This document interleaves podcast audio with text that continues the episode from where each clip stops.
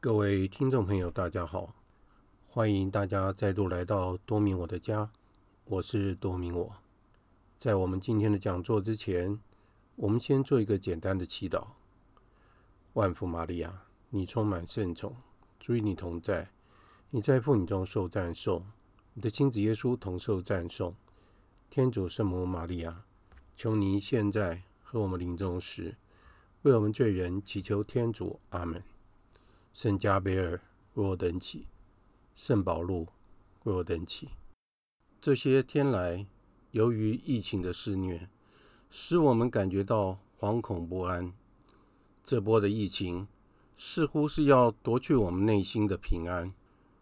我愿意借着这一次的机会，邀请所有的好朋友们一同转向圣母玛利亚，她是我们最好的母亲。他知道我们的痛苦与需要，也祈求圣母妈妈保守我们每一个人和台湾，能够平安的度过疫情。在今天的节目内容中，我们要继续法蒂玛圣母显现的故事。法蒂玛圣母显现的当时，正好也是欧洲遭遇流行性感冒肆虐的时候。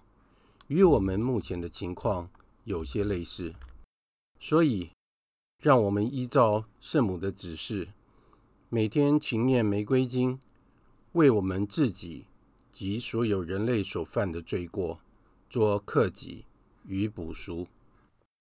在六月十三日是一年一度的圣安东尼节庆，在法蒂玛，这是一个大日子，他们以音乐。舞蹈、美食，各种方式来庆祝这个日子，孩子都十分的欢喜，尤其是雅琴达，他非常喜欢跳舞，所以他非常的高兴。十三日这一天快到了，两家的母亲都劝孩子们把伊利亚山谷的事情忘掉吧，留下来参加各项的庆祝活动。但是这三个孩子执意要遵守。对圣母的承诺。到了当天的中午，三个孩子一起跪在那一棵小橡树前。突然，一道闪电，只见到圣母站在那个树的顶端。这次，圣母告诉路基亚，在每两端的玫瑰金中间要插入一个简短的祷文，那就是“哦”。我主耶稣，请宽恕我们的罪过，把我们从地狱的烈火中救出来，引导我们的灵魂进入天国。特别是为那些迫切需要你施恩的人。圣母要路基亚学习写字、读书。圣母又说，雅琴达和方济各很快就会到天国去了，而路基亚将来要为污染原罪圣母，奉献他自己。圣母说完的话，就消失了。一些到山谷来的人，不但看到树梢上那一小片的云朵，也听到了圣母和路基亚交谈的柔和的声音，但是听不清楚到底在说什么。那个声音就好像蜜蜂嗡嗡的声音，每一个人都想要知道。圣母究竟说了什么？孩子们只告诉大家，圣母要我们好好的念玫瑰经，其他的是秘密。于是大家又追问，这个秘密是什么？这可怜的三个孩子真的得不到安宁。尽管如此，他们决心保守秘密。圣母所说的话绝对不能透露出来。现在就连堂区的神父。也开始怀疑了，神父甚至于认为那可能是魔鬼的伎俩。于是，对于路基亚来说，又要经历一个月的煎熬。圣母曾说过，她将会承受许多的痛苦，但是经由祈祷和牺牲，三个孩子才会有力量去面对。而其中的路基亚所承受的痛苦是最重的。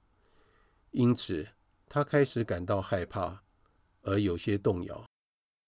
到了七月十三日，他对表弟表妹说：“这一次他不想要去了。”然而，他们回答他说：“是圣母要我们去的。”于是，雅琴达就哭起来了。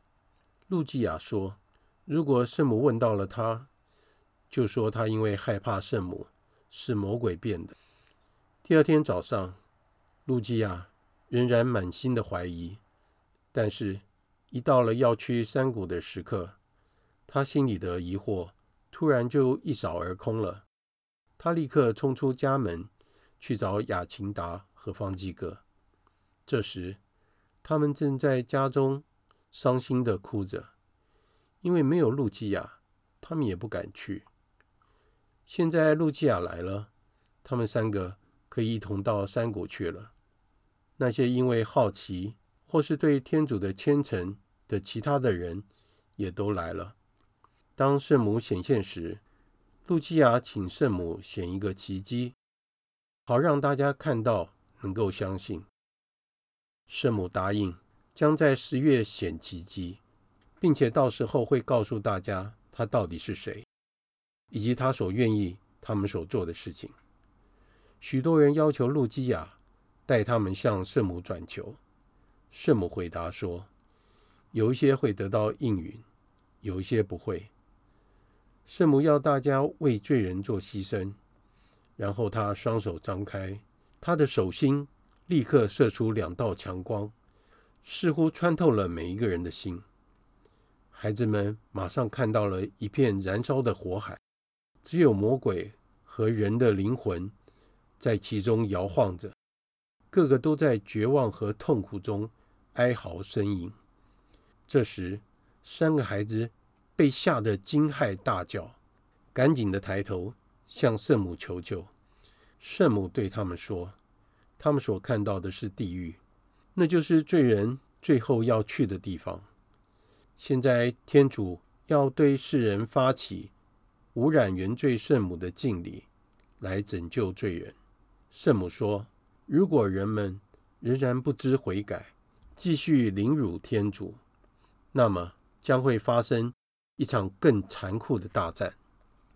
圣母又说，在某一天的晚上，将会有一道强光在空中闪烁，那是一个预警的记号。如果世人重视圣母的告诫，那么苏俄将会有所转变；否则，他所犯的错误将会使整个世界带来战争、迫害，还有灾祸。不过，苏联最终还是会悔改的，并且会奉献给他。世界终究要获得和平。圣母对他们说：“这些事除了方济各以外，不要告诉任何人。”圣母说完了以后，就慢慢的消失了。围观的群众中，满怀疑问和好奇，把这三个孩子团团围住，使他们喘不过气来。他们最想要问的是，为什么这三个孩子看起来这么悲伤？路基亚说：“这是秘密，他不能说。”雅琴达的爸爸来了，他有力的双臂抱起了雅琴达，就走回家里去了。自从这次圣母的显现，孩子们变得时时渴望的单独祈祷，为罪人牺牲和做补赎。圣母显现的消息传遍了全国，探访的人络绎不绝。他们想要看一看伊利亚山谷，也想要跟这三个孩子交谈。可怜的孩子们因此得不到安宁。法蒂玛村是属于奥伦县，县长是大权在握的亚瑟·山多斯。他曾经是一位灵喜的教友。但是后来背弃了信仰。他除了利用当地的报纸以外，还用其他各种的方式，暗中打击天主教和神职人员的信仰。当县长山多斯知道圣母在法蒂玛显现的消息之后，非常的担心，在群众当中会产生什么样的效果。他决定要粉碎这一切，阻止这一切事情的发生。在八月十一日中午，他招来了路基亚和他的父亲，以及雅琴达的父亲。他想要从路基亚口中得知圣母所说的秘密。路基亚拒绝透露。他又询问两位父亲，仍然没有得到任何讯息，然后就叫他们回去了。但是他告诫路基亚，如果他始终无法得知这个秘密，那将会危及到他的生命。他们回去了以后，一路上以为这样大概就没事了。然而，三多斯已经决定，在下一次圣母显现时，禁止孩子们到山谷去。八月十三号的清晨，三多斯假装对圣母显现的事情感觉到有兴趣，于是极力的邀请孩子们乘坐他的马车到山谷去。然而，当孩子们上车之后，他就把孩子们带到他自己的家里，锁在一个房间里面，同时威胁他们一定要说出秘密之后，才会放他们回家。山多斯的妻子。却对这三个孩子非常友善，请他们吃了丰盛的午餐，并且让他们与自己的孩子在走廊上玩耍。而在同一个时间，在山谷那一边，一大早就聚集了数千的民众，他们围在橡树的四周祈祷、唱圣歌。但是，当他们发现三个孩子被绑走而无法来到这里的时候，感觉到非常的愤怒。当时正当群情激愤的时候，响起了一阵雷，然后又是一阵闪电，一朵白云缓缓地飘来，正好停在橡树的顶端。几分钟之后，又在向天空升起，然后缓缓地消失了。就在白云飘来的时候，众人纷纷地转向四周，互相张望，一时之间。每一个人的面容和衣服都变了颜色，连周围的树木、花草、石头全都被染上了美丽的七彩。没有多久，四周的一切便慢慢的恢复了原貌。这时，大家才知道，刚才圣母来过了，但是没有见到三个孩子，他又回到天上去了。此时，群情激愤，大家决定要到三多斯那里把孩子救出来。但是雅琴达的父亲要大家冷静，如果要救孩子，必须要遭受惩罚。天主会容许这件事情，必有他的用意。群众们听了，才陆续的散去。但是大家都明白，圣母的确来过了。三个孩子被留宿了一晚。他们整晚都在担心，不知道会发生什么事情。第二天的清晨，他们又被带去质问。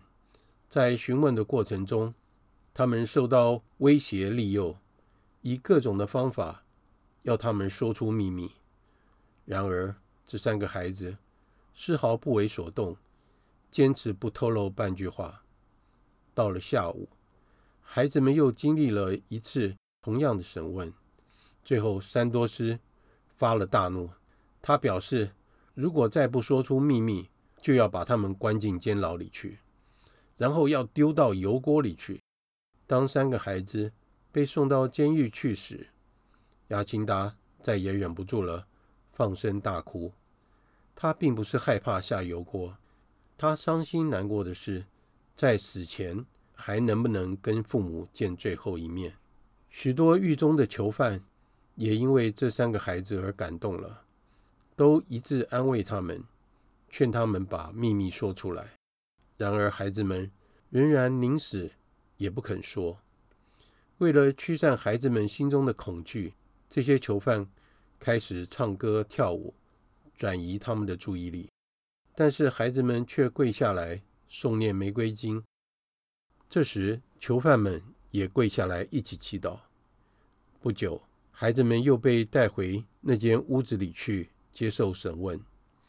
首先传唤的是雅琴达，告诫他油锅已经烧滚了，赶快说出秘密来吧。然而雅琴达还是守口如瓶。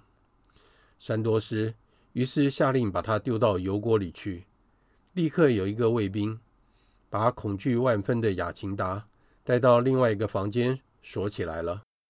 其次就是方济各了，同样的，他也拒绝说出秘密，然后也遭到和他妹妹一样的处置，一起锁进那个房间里去。雅琴达终于松了一口气。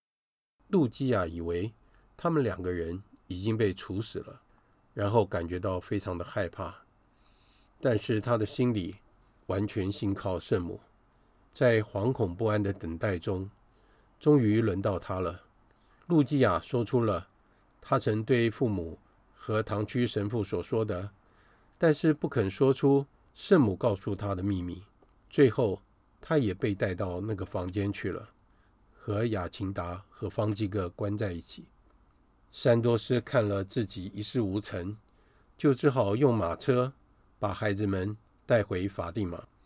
三多斯的所作所为，不但没有达到他的目的，反而帮助了这个山谷的事件宣传了开来。在八月十九号那一天，圣母在另外一处空旷的草地上显现给了这三个孩子，而为他们的信心坚定而表示奖励。圣母要他们在每个月的十三日都继续来到山谷，还要他们每天念玫瑰经。又说，由于这次在奥伦所发生的事情，即将使十月十三日的奇迹大为减色。圣母还鼓励孩子们多多祈祷，为罪人做牺牲。这次与圣母的会晤，使孩子们加倍热心祈祷和做牺牲。在九月十三日那一天，大约有三万人来到山谷。由于群众过度的拥挤，三个孩子十分艰难而费力地穿过群众，来到了橡树旁。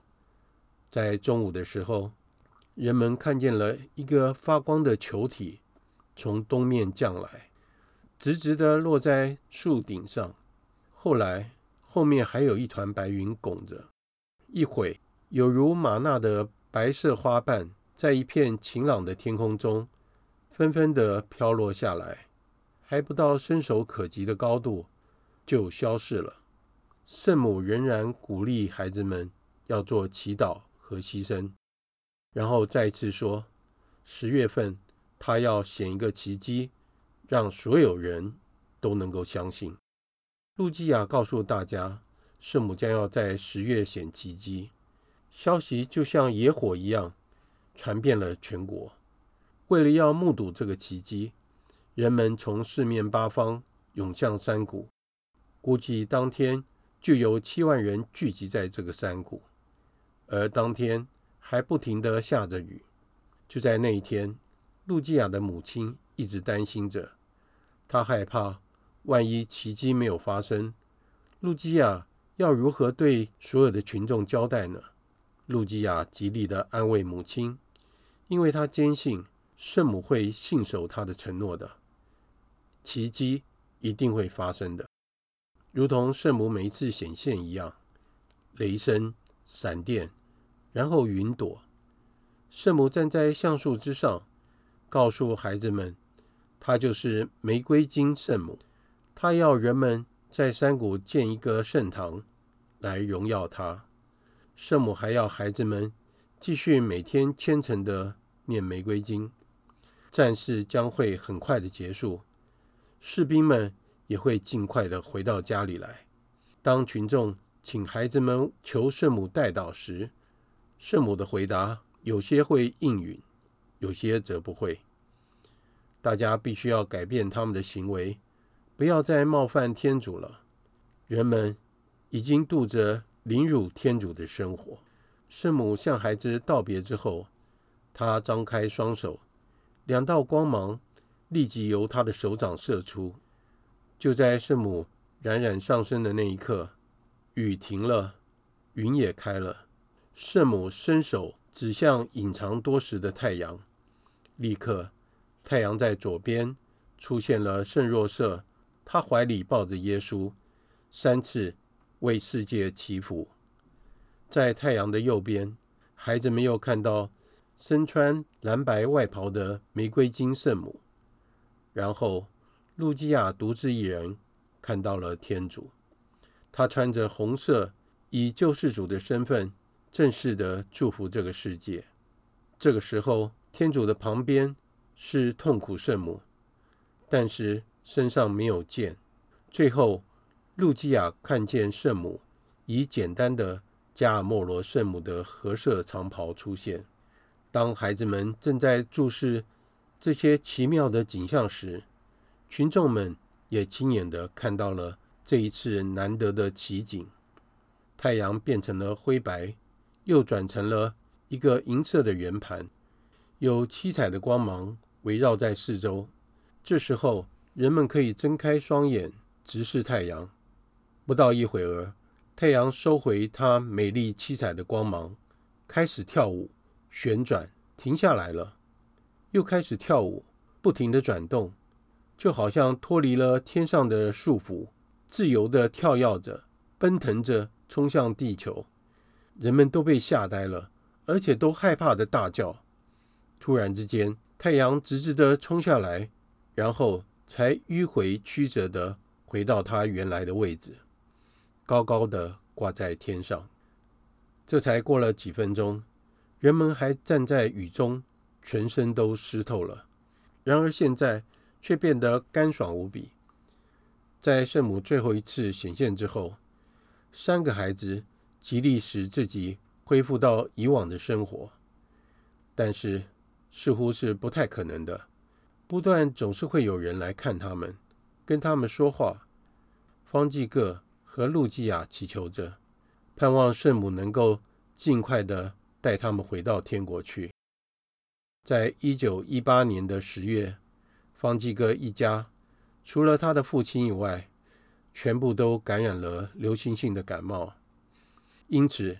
他的父亲必须要料理家里，煮三餐，照顾全家。方济各的病情越来越严重。圣母曾经对他和雅琴达说过，他将要很快的被接到天堂去。接着就是雅琴达。这两个孩子在生病中等待着，尽力为灵魂做准备。在一九一九年的四月十四日。圣母把方济各接走了，亚金达则患了重病，无法参加方济各的丧礼。他的胸口长了一个脓疮，医生建议把他送到城里的医院去治疗。他在那个医院住了两个月，受了不少的苦。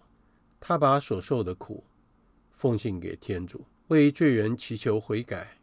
最后因为医治无效。离开了这个医院。另外有一位医生对雅琴达仍然抱有希望，建议他到首都里斯本去医治。然而他在那里的病情有增无减，所受的痛苦更加严重。终于在一九二零年的二月二十日病逝了。当时离家很远，在他死的时候，身边没有亲人照顾。现在只剩下路基亚一个人了。两个表弟妹先后去了天堂，使得他变得更加的孤单。但他深信圣母一定会照顾他的。仍然有数以千计的访客来到法蒂玛，他们想要看看路基亚，想要跟他交谈。终于在一九二一年，主教决定把路基亚送到一所修院的寄读学校去，到了那里，没有人认识他，也不会有人打搅他了。同时，给他取了一个新的名字，叫做“痛苦玛丽”。此后，他也不得再提到法蒂玛的事情。学校的女孩子们渐渐跟他熟悉了，开始喜欢他。在这个团体中，露基亚激励他们对圣母的热爱和前进。当他完成了所有的课程之后，他请求进入主办这所寄宿学校的修院。在一九二五年的十二月，圣母在修院显现给路基亚，要他倡导在首星期六作为无染原罪圣母的敬礼。圣母说：“凡任何人一连五个月的第一个星期六办告解、领圣体、念玫瑰经，并且至少要花十五分钟的时间陪伴圣母，默想玫瑰经各端的奥迹，来当作补赎献给圣母，那么圣母必会赐予临终时所需要得救的恩典。”在一九三八年的一月二十四日晚上，路基亚在天空中见到了不寻常的亮光，那是天主的正义之光即将敲醒世界的征兆。在一九三八年，德国入侵奥地利，开始发起了战争。在一九三九年的九月，第二次世界大战终于爆发了。一九四二年，教宗把这个世界奉献给无染原罪圣心，其中特别提到了苏俄。十年之后，也就是一九五二年，教宗又将苏俄人民奉献给无染原罪圣心。法蒂玛圣母的秘密，对许多人来说是一个不解之谜。全部的秘密大概可以分成三个部分。在一九四一年，出于圣母的允许。路基亚在一份送交给主教的文件上揭露了其中的两个部分。第一个部分就是有关于地域情况的显现；第二个部分就是有关第二次世界大战与苏俄共产党的瓦解；第三个部分就是在一九八一年教宗要遇刺，也就是圣若望保禄二世的遇刺。为了回应圣母的请求，在伊利亚山谷建筑了一座小教堂，里面供奉着一座美丽的圣母雕像。然而，在一九二二年被无神论者所摧毁了。当时山谷中放了两枚炸弹，一枚在山谷的橡树底，另外一枚放在教堂。当时教堂屋顶被炸毁了，破损的碎片。和遗物成为纪念品被收集起来，而在山谷的那枚炸弹居然没有爆炸。不久之后，一座崭新的教堂在原地落成了，替代了原本被炸毁的旧教堂。在一九二三年的五月十三号，由六万人组成的补赎的朝圣团来到此地，向圣母表达敬礼。主教在山谷四周。买了一大片的土地，早在一九二零年就获准了在此地举行弥撒。当初最先设立的小教堂，在今天仍然可以看见，但在最后所建的圣母无染原罪圣心大殿，因为设有光荣玫瑰金的十五端圣坛而驰名全球。四周还有其他美丽的建筑物。例如医院、修道院以及僻静的地方，路基亚最后成为一位葡萄牙的圣衣会修女，过着祈祷、补赎以及献身于宣扬法蒂玛圣母讯息的生活。